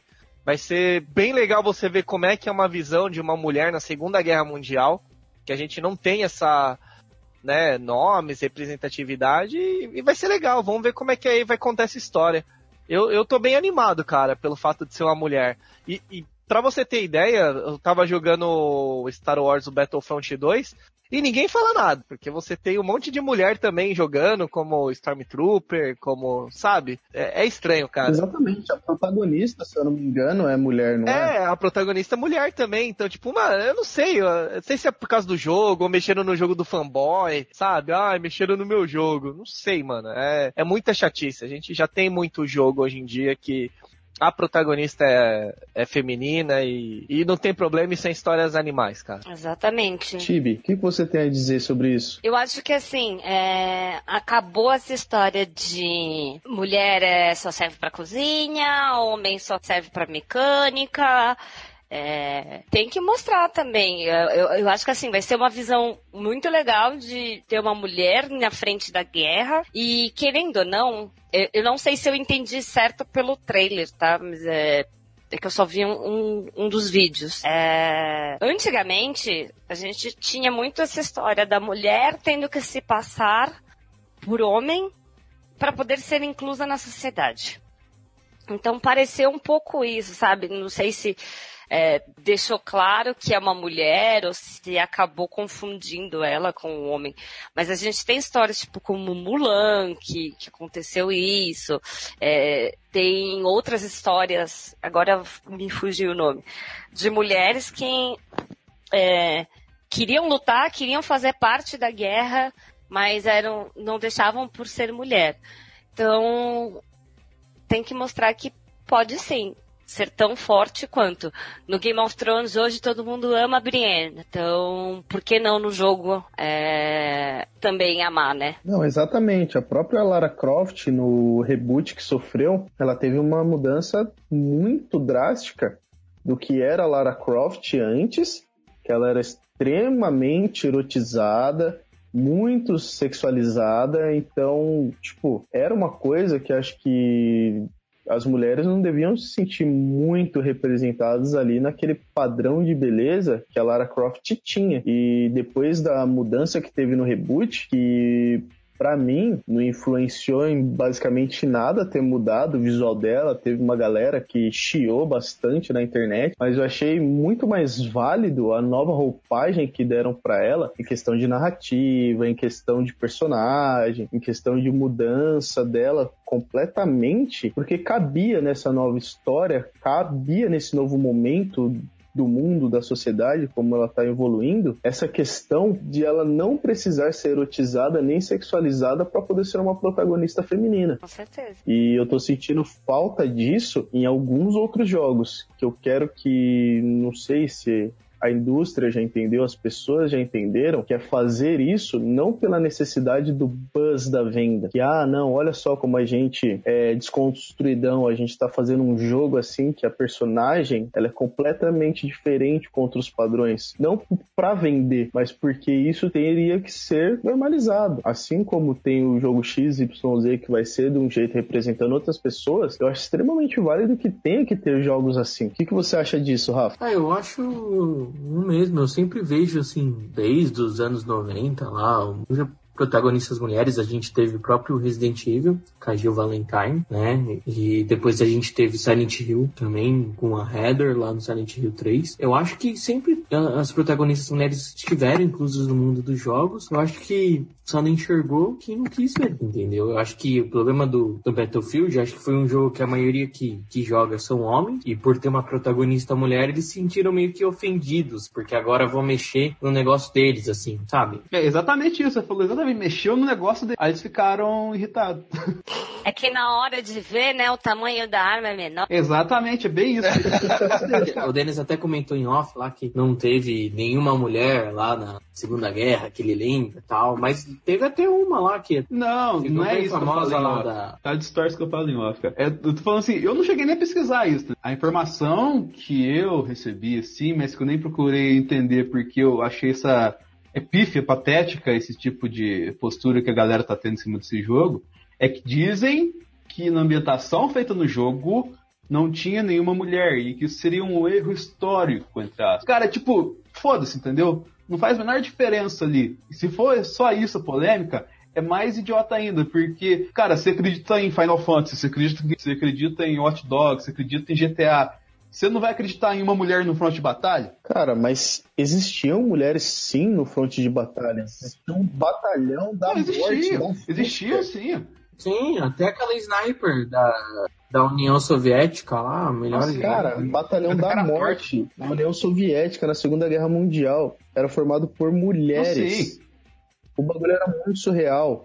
As britânicas, elas dirigiam ambulâncias, carregavam soldados no meio do campo de batalha. Enquanto as mais novas ficavam nas fábricas, cuidando de farda, munição, esse tipo de coisa. Elas sempre estiveram envolvidas nas guerras de alguma forma, tanto no campo de batalha quanto por trás dele. Agora, isso que o pessoal cria essa polêmica de que, ah, não, não pode mulher, não tinha mulher, não sei o quê. Assim, eu não lembro disso na Segunda Guerra Mundial porque eu não estava lá. Talvez algumas dessas pessoas estavam para poder ficar afirmando tão fortemente que não tinha nenhuma mulher lá. Ou alguém tem algum diploma de história para que possa vir me dizer, não, elas não estavam lá, porque todos os meios de pesquisa que eu utilizei durante a produção da pauta eu achei mulheres no fronte de batalha, na primeira e na Segunda Guerra Mundial. Sim, mas o problema nem é esse, cara. O problema é que os caras ficam muito. Tipo assim, eles pegam um tipo de pessoa com algum mínimo tipo de viés controverso e extrapolam aquilo lá em escalas inumáveis. Extrapolam aquilo lá de modo que aquilo lá de fato é errado, os caras lixo, escroto, escória, porque erraram num contexto histórico, só para problematizar, entendeu? A gente tem um grande problema hoje na internet, que é a tal da problematização de conteúdo. A, galera não se preocupa mais em consumir conteúdo, em mensurar conteúdo, entender conteúdo e fazer sua própria visão do conteúdo que consome. A galera só quer saber de fazer barulho em cima do conteúdo, entendeu? Eles consomem conteúdo para aparecer, eles consomem conteúdo para fazer um barulhinho aqui, para ter uma notoriedade em certo ciclo social. E cara, se o seu ciclo social depende de você fazer barulho de uma determinada coisa, independente de ser, ser a favor ou contra daquilo, você está no ciclo social errado. Ou então você tem princípios errados, entendeu? Então, tipo, se fazer problematização com uma coisa que é totalmente lúdica, que é um jogo, que você usa para divertir, que você usa para ter uma imersão da realidade, é imbecil demais. Não, isso é exatamente. Japa, você, como produtor de conteúdo, o que, que você tem a dizer sobre essa visão? Cara, igual comentei, eu não vejo problema. Eu, eu sempre vejo como um lado positivo, né? Eu, igual falou, tipo, tem pessoas que participaram? Tem. Eu acho até legal o jogo trazer isso daí, porque você traz uma visão. E se ele contar a história de uma pessoa fictícia que não, não esteve na frente de guerra, mas tipo, sei lá, eles inventaram uma história que sim, alguém foi lá na frente da guerra e batalhou bastante, lutou pelo seu país. Porra, cara, que bacana, velho. É igual eu falo, é história, cara. Você precisa é começar a pegar os jogos e começar a se ligar mais assim, o que, que você vai consumir, né? Eu, particularmente, eu, eu falo para todo mundo, eu falo, a mídia de, de videogame, ela tá tão legal que muita gente pensa em criar conteúdo para videogame não mais para cinema, porque videogame te dá uma liberdade de tempo, de criação fenomenal, sabe? Então, é, é uma chiadeira da galera. Desde do, os primórdios sempre teve os jogos com as suas características, igual o Denis comentou, é, o que é jogo mais ocidental ele vai se adaptando, o oriental ele ainda tem aquelas maluquices lá de japonês, vocês podem ver por aqueles game, game japonês maluco lá. Mas, cara, é respeitando as culturas, respeitando tudo que tem ali, cara, bora, vamos jogar videogame. Eu acho que a galera tá esquecendo isso. A galera tá mais preocupado com, com a treta e a discussão e esquecendo que o negócio é pra se divertir, cara. Não, perfeito. Todo mundo quer ser o senhor da razão na internet, entendeu? Quando você quer ter essa postura na internet, você está sendo o pior tipo de pessoa, porque primeiro você está num ambiente que ninguém tem razão, nem as pessoas que têm razão sobre aquele assunto têm razão, porque elas não conseguem comprovar aquilo, porque uma prova não serve para determinado grupo de pessoas que não liga para aquilo. E, cara, é que não falo. Eu, se você está gerando algum tipo de treta, de discórdia, sem embasamento, sem fundamento, você está sendo tóxico. E tudo que é tóxico, que eu saiba, não tem um viés positivo, entendeu? Vem só para destruir, vem só para atrapalhar, vem só para parar um tempo, estacionar um tempo, um certo de progresso que determinada classe da sociedade está tendo, e vai só brecar tudo, retardar uma evolução que a gente está chegando e chegar num ponto que não vai progredir mais, entendeu? Você poderia ter várias, vários benefícios, vários recursos a utilizar lá no futuro, assim, de indo para uma camada totalmente é, gigantesca, assim, você poderia ter um mundo melhor para viver. Você, tem, você não, vamos colocar assim, pensar no seu no futuro da sua família, do seu legado, no que você vai deixar, entendeu? E você olhar para trás e ver que seus grandes momentos foram lacrações que você teve na internet, cara, será que isso realmente vale a pena?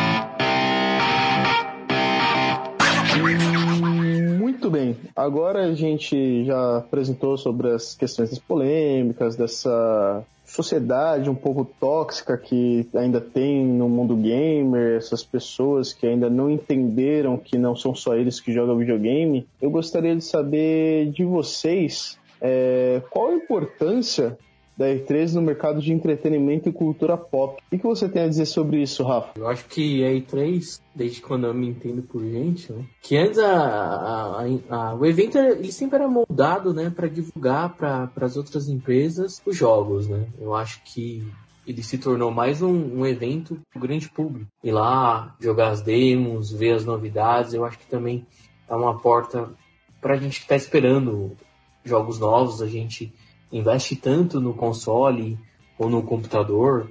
Então a gente quer saber das novidades que estão chegando, assim. E eu acho que isso marca, porque a maioria da coisa, principalmente na semana que, que teve E3, era só isso. Você olhava as redes sociais, era só E3, era divulgação de E3, era o pessoal falando do Last of Us, ou o pessoal falando da Nintendo, da Microsoft, né?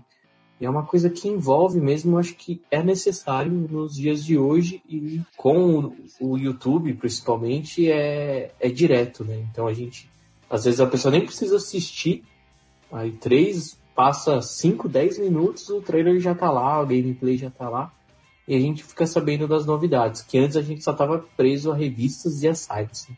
Perfeito. Japa, o que, que você acha que. Qual que é a real importância da E3 é, na cultura pop? Cara, a E3 já se tornou um evento, né? Uh, dos mais impor... é, o, é, o, mais importante, né, do, do games. É, é o momento de você ficar teorizando, é o momento que a galera fica caçando coisa lá no Reddit, né, para saber se vai ter jogo ou não vai.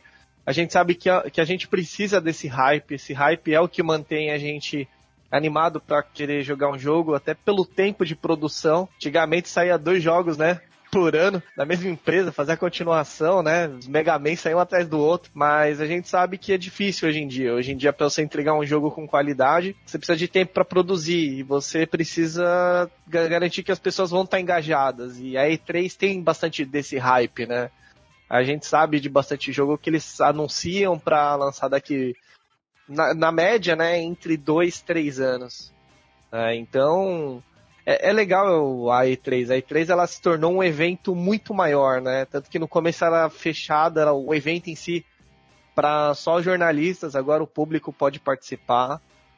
E, cara, virou uma grande festa, eu acho que é isso. A galera quer ir lá, quer ver onde que saem os, os principais jogos, as empresas se focam nesse lugar para ser realmente o seu ponto central de lançamento e, e os olhos do mundo estão para lá pelo menos quem é gamer mesmo, assim, curte muito o mundo, chega nessa época de E3 fica maluca, né? Então é isso, cara. Para mim, o, a E3 hoje é o principal evento de games e para manter também esse mercado todo funcionando, né? Pela, pela, pela necessidade hoje em dia de, de precisar de tempo para fazer as coisas.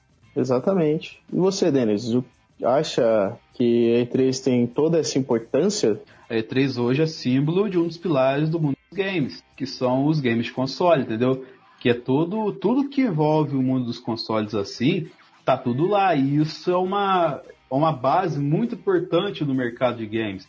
Movimenta bilhões, movimenta mais que o cinema, entendeu? Então é um, não é só um pilar dos games, como um dos mais pilares do entretenimento em si, entendeu? Assim como o próprio Japa acabou de falar agora há pouco, a produção hoje em dia para um game ela é muito mais sofisticada do que se produzir um filme, por exemplo. Ou ter equipe muito maior, uma direção, uma dedicação a vários detalhes que ninguém nem pensa na questão do, de fazer uma produção em 3D para cinema, você tem que ter no, no videogame, entendeu? Então você ter um grande pilar para essas empresas apresentarem seu trabalho, ter um contato, ter o, um ponto de encontro para todo mundo ir ali e encontrar o, a nata do, desse tipo de mercado, é muito importante. E dentro disso, cara, você ainda pega que o evento evoluiu tanto, mas tanto, que naturalmente ele viu a necessidade de ter o público perto. E isso é uma via de mão dupla, porque o público fica mais próximo do jogo que ela quer consumir, entendeu? Fica mais próximo daquilo que ela tá formando ali, que ela gosta, que ela cria experiências e cria expectativas e cria posturas e imagina certas perspectivas ali e também a mão do produtor de game, porque ali quando ele está colocando o game ali para a galera testar, é o primeiro, é o piloto de teste, entendeu? O cinema, por exemplo, não tem piloto de teste. O piloto de teste do cinema é um executivo que vê o filme antes de todo mundo e fala se tá bom, se tá ruim, entendeu? E às vezes não representa 10, 12, 20 pessoas que se envolvem naquela experiência que está propondo para ela para te dar um feedback. Às vezes o cara, você cria uma história muito bacana no cinema e apresenta para o executivo, o executivo simplesmente não tem empatia com a sua história e fala que seu filme é uma porcaria. No game é impossível, cara. Como você joga, como você está é, efetivamente vivendo a experiência, a empatia funciona muito mais decisivamente, entendeu? Então a importância da E3 nesse aspecto de começar a ser um piloto de teste também, do, de ter esse contato mais próximo com o jogador, entre aspas, final dos consoles, é muito importante. Exatamente. Tibi, para você, qual que é a importância da E3 no mercado de entretenimento e cultura pop? Bom, é, eu não digo só na cultura pop, mas a gente principalmente, né, quem trabalha com marketing, a gente está acostumado a ver grandes eventos é, para lançamentos de, de grandes coisas. Então, acho que todo mundo já viu conferência da Apple, já viu conferência da Samsung, lançamentos de novos celulares. Esse só é mais um evento é, para reunir todas as novidades de games vão digitar, né, do próximo ano. É, lembrando que é o próximo ano fiscal. Então, é, a maioria das, das empresas na indústria de game, o ano, é, o ano fiscal, ele não é de janeiro a janeiro, né? É, por conta disso, é, eu acho que, assim, a importância da E3, ela tem crescido a cada ano. Do mesmo modo que a gente sabe que as indústrias trocam de... Do mesmo modo que a moda troca de estação, né? E as indústrias trocam de versão, esse é o momento onde, é, pro mundo, o universo de games faz a troca de coleção delas, entendeu? Os, os novos modelos. Então, é, eu acho que assim, mercadologicamente eles estão aproveitando para fazer os grandes lançamentos. É, as empresas constroem as coisas para fazer os grandes anúncios justamente nessa época, porque é, é o grande momento onde está todo mundo olhando para a indústria, né? Então, é bem legal essa coisa da gente conseguir agora acompanhar, né? Ter os, os fãs acompanhando, não só os jornalistas, porque deixa mais próximo. Mas pelo que eu percebi, eles também estão tentando fazer bem diferente para quem realmente está indo lá, né?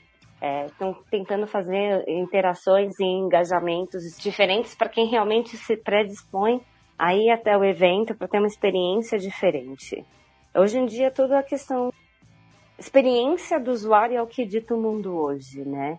Então, é, e, o, e, os games são os lugares onde a gente consegue ter uma experiência é, muito maior, porque a gente realmente interage, a gente entra, né? É, então, eu acho que assim, é, não só para cultura pop, mas para o universo inteiro, né, de games, esse está sendo o Super Bowl e vai só crescer até o momento que a indústria começar a dar mancada. Se não der mancada, o negócio continua de boa. Perfeito. Com todos esses comentários, eu praticamente não tenho muito mais a acrescentar, porque realmente é um evento incrível, o maior do ano, ele está notando esse amadurecimento da indústria e do seu público, ele está se adaptando e está fazendo cada ano que passa um show ainda maior, um evento ainda maior. O que antes eram três dias, agora foram estendido para uma semana com as pré-conferências. E isso tem se mostrado de uma significância no calendário anual da cultura pop, do nerd, do geek, do gamer, de uma forma extremamente arrebatadora. E justamente eu queria perguntar para vocês: essa foi uma boa E3?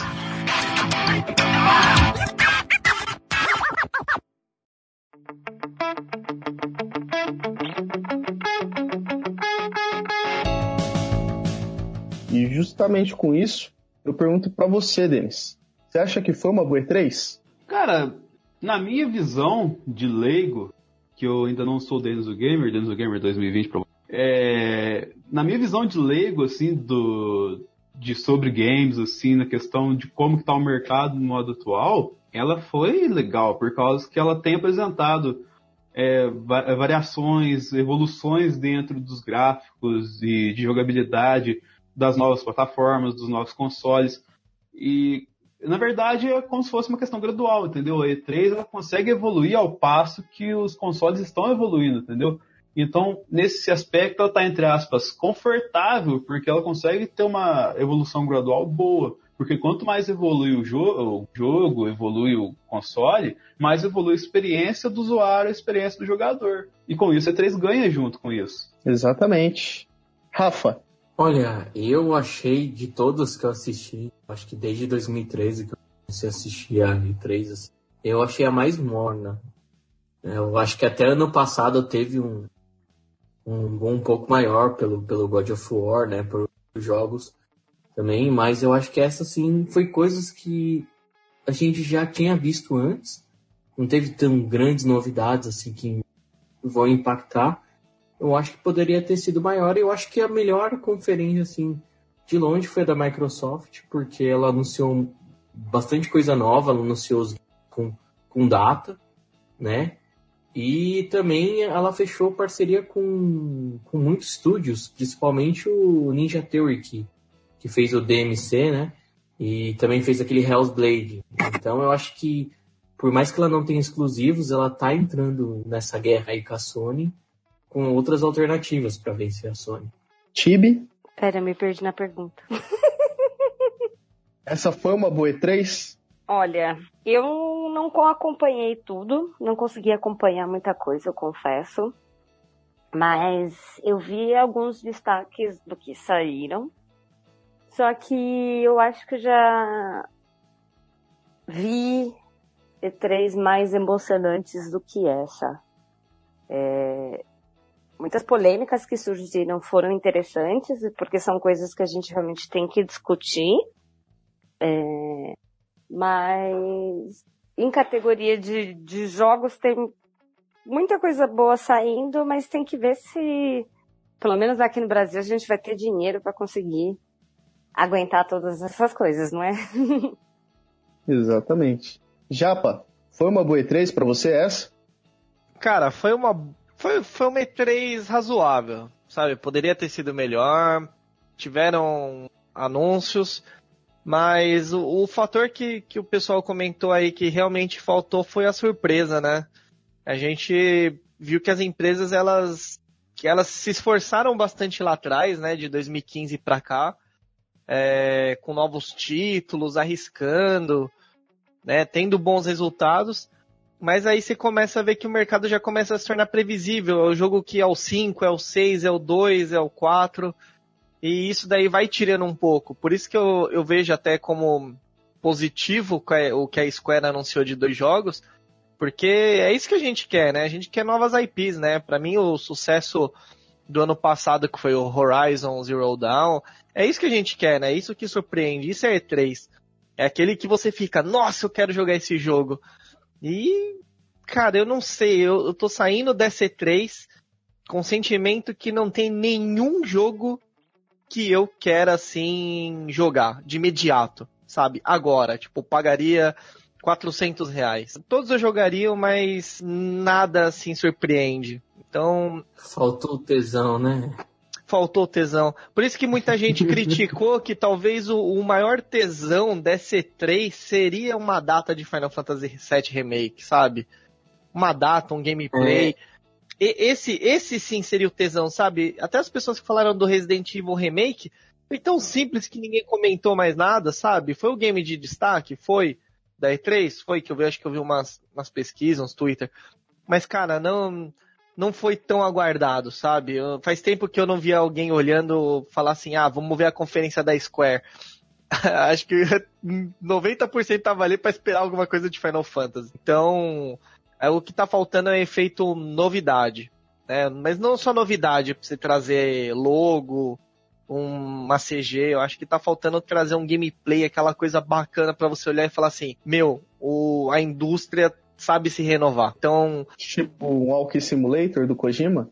É, cara, o Walking Simulator do Kojima pode parecer que não, mas, pô, é daqueles jogos que você fala, pô, mano, o que, que vai vir aí, sabe?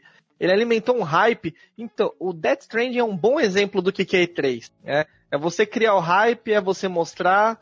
Tá certo que tem as Kojimice, mas é isso. É você trabalhar com hype, na medida do possível você mostrar a data. Se você uhum. não tem nada, não mostra porra nenhuma também.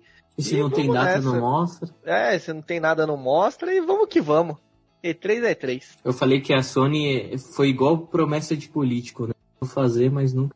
Cara, a Sony, a Sony eu só acho que ela falhou em uma coisa. Ela, ela, ela desistiu muito fácil dos produtos dela, né?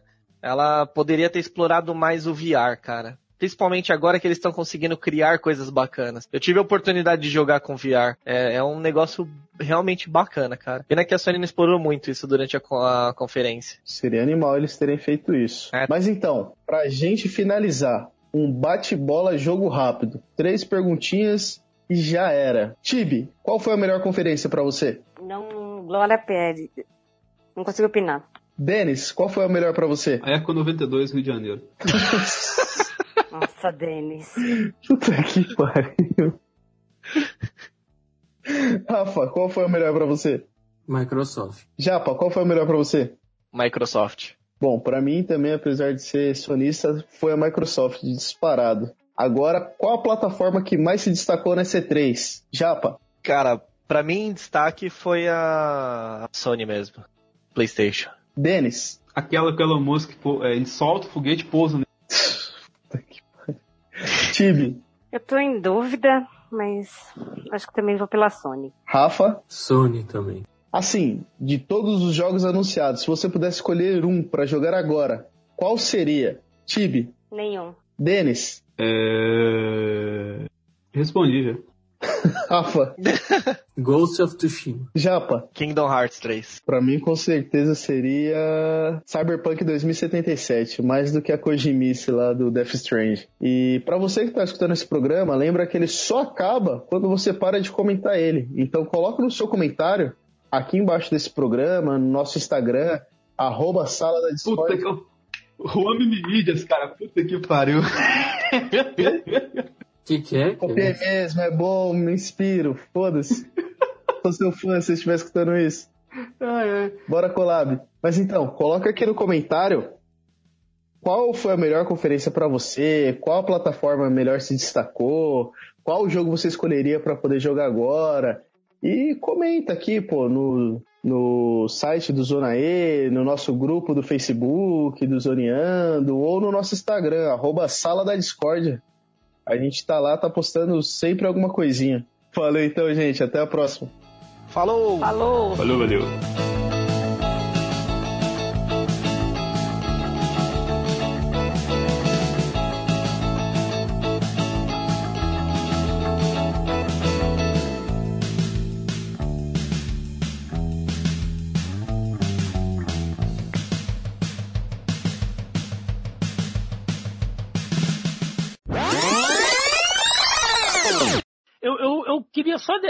Deixar aqui, aqui com vocês o seguinte: eu parei a minha edição que eu estava fazendo aqui só para mostrar meu comprometimento com o mais novo projeto desse canal. Aí eu adiantei aqui alguma coisa, colhi o link aí. vocês puderem. vocês puderem prestigiar rapidamente. Isso daqui vai pros comentários, gente. Eu acho que tá. Eu acho que é esse o espírito. Primeiro, vou... Meu Deus. Caraca, velho. Com certeza eu vou usar isso aqui. Quem não tá sabendo o que tá acontecendo, a gente vai colocar na descrição Ai, cacete. o canal dele. Eu que parar o que eu tava fazendo. Eu acho que tudo na vida de um homem é- é- é- tem a ver com prioridades. E essa, nesse momento. Essa não podia mais- passar. Lógico, Ô, ô Thiago, é. foi. você só podia ter usado uma foto mais recente, né? Com essa daí ele tá muito magra. Não, tentei a melhor, cara. É difícil escolher pra caralho, né? Porra. Ai. É isso aí, tá? Espero ter ajudado aí, tá? Boa noite pra vocês. Boa Gratidão. noite. Gratidão, Obrigada. só isso que eu tenho pra falar pro Thiago. Esse podcast foi editado por Juan.